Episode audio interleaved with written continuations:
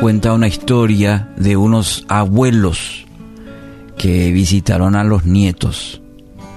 Bueno, y luego de compartir un tiempo con ellos, el abuelo, el abuelo se acostó para dormir una siestita. Y uno de los nietos, el más travieso, le hizo una broma al abuelo y puso queso en el bigote del abuelo.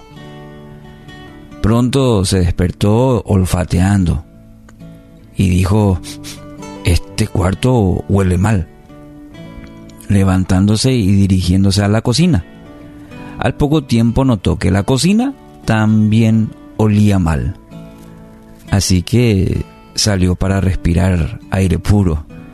Y para su sorpresa, el aire libre tampoco olía bien y dijo, el mundo entero huele mal. Santiago 3:13, fíjate lo que dice. Si ustedes son sabios y entienden los caminos de Dios, demuéstrenlo viviendo una vida honesta y haciendo buenas acciones con humildad que proviene de la sabiduría. Bueno, con esta ilustración el tema de hoy, sabiduría práctica. Eh, ¿Y qué quiero decir con, esta ilustración que, que, acabo de comentarte, de compartirte? Somos muy buenos y rápidos para juzgar las malas acciones de los demás. ¿Mm? Para señalar, para juzgar, señalar los errores de otros, pero sin la capacidad muchas veces de observar los propios. Nuestro texto de hoy, la palabra, nos exhorta diciendo, tienen que demostrar viviéndolo, es decir, nuestro, nuestro testimonio, nuestra forma de vida.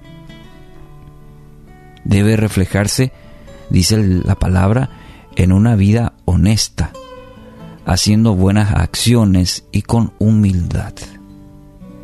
Es decir, no somos buenos señalando solamente los errores de los demás, debemos demostrar con nuestras acciones cuál es el mejor camino.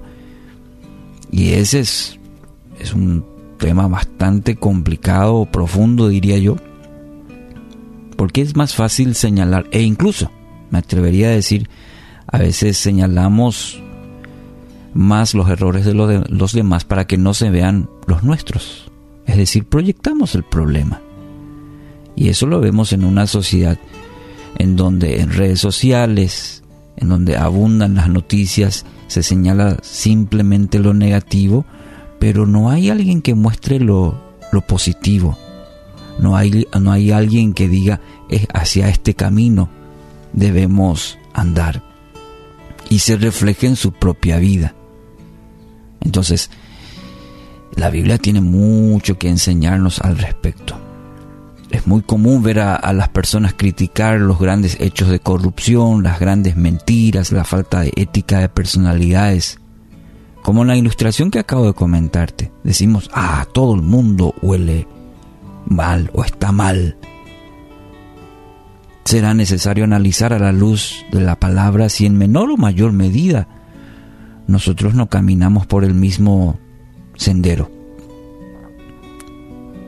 cuando no decimos toda la verdad, cuando no actuamos con justicia en todas las áreas de nuestra vida, cuando minimizamos nuestros desaciertos, estamos actuando de la misma manera.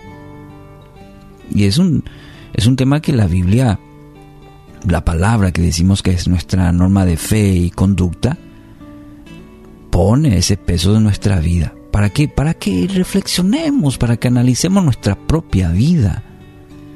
En vez de señalar con el dedo, mirarnos hacia nosotros mismos y decir, ¿qué áreas yo necesito cambiar?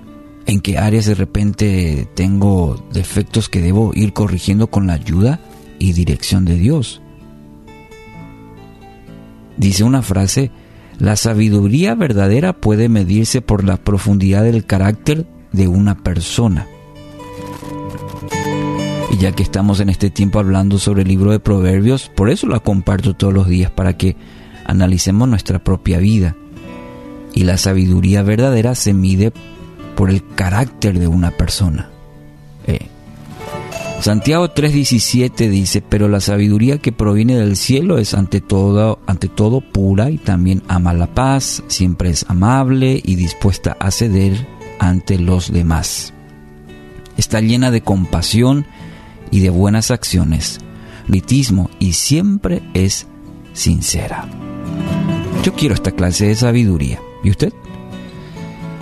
Entonces aprendamos mm, de la palabra hoy que la sabiduría práctica no es simplemente señalar los errores de los demás, sino empieza por uno mismo. Esa es la sabiduría que nos conduce la palabra, Dios mismo.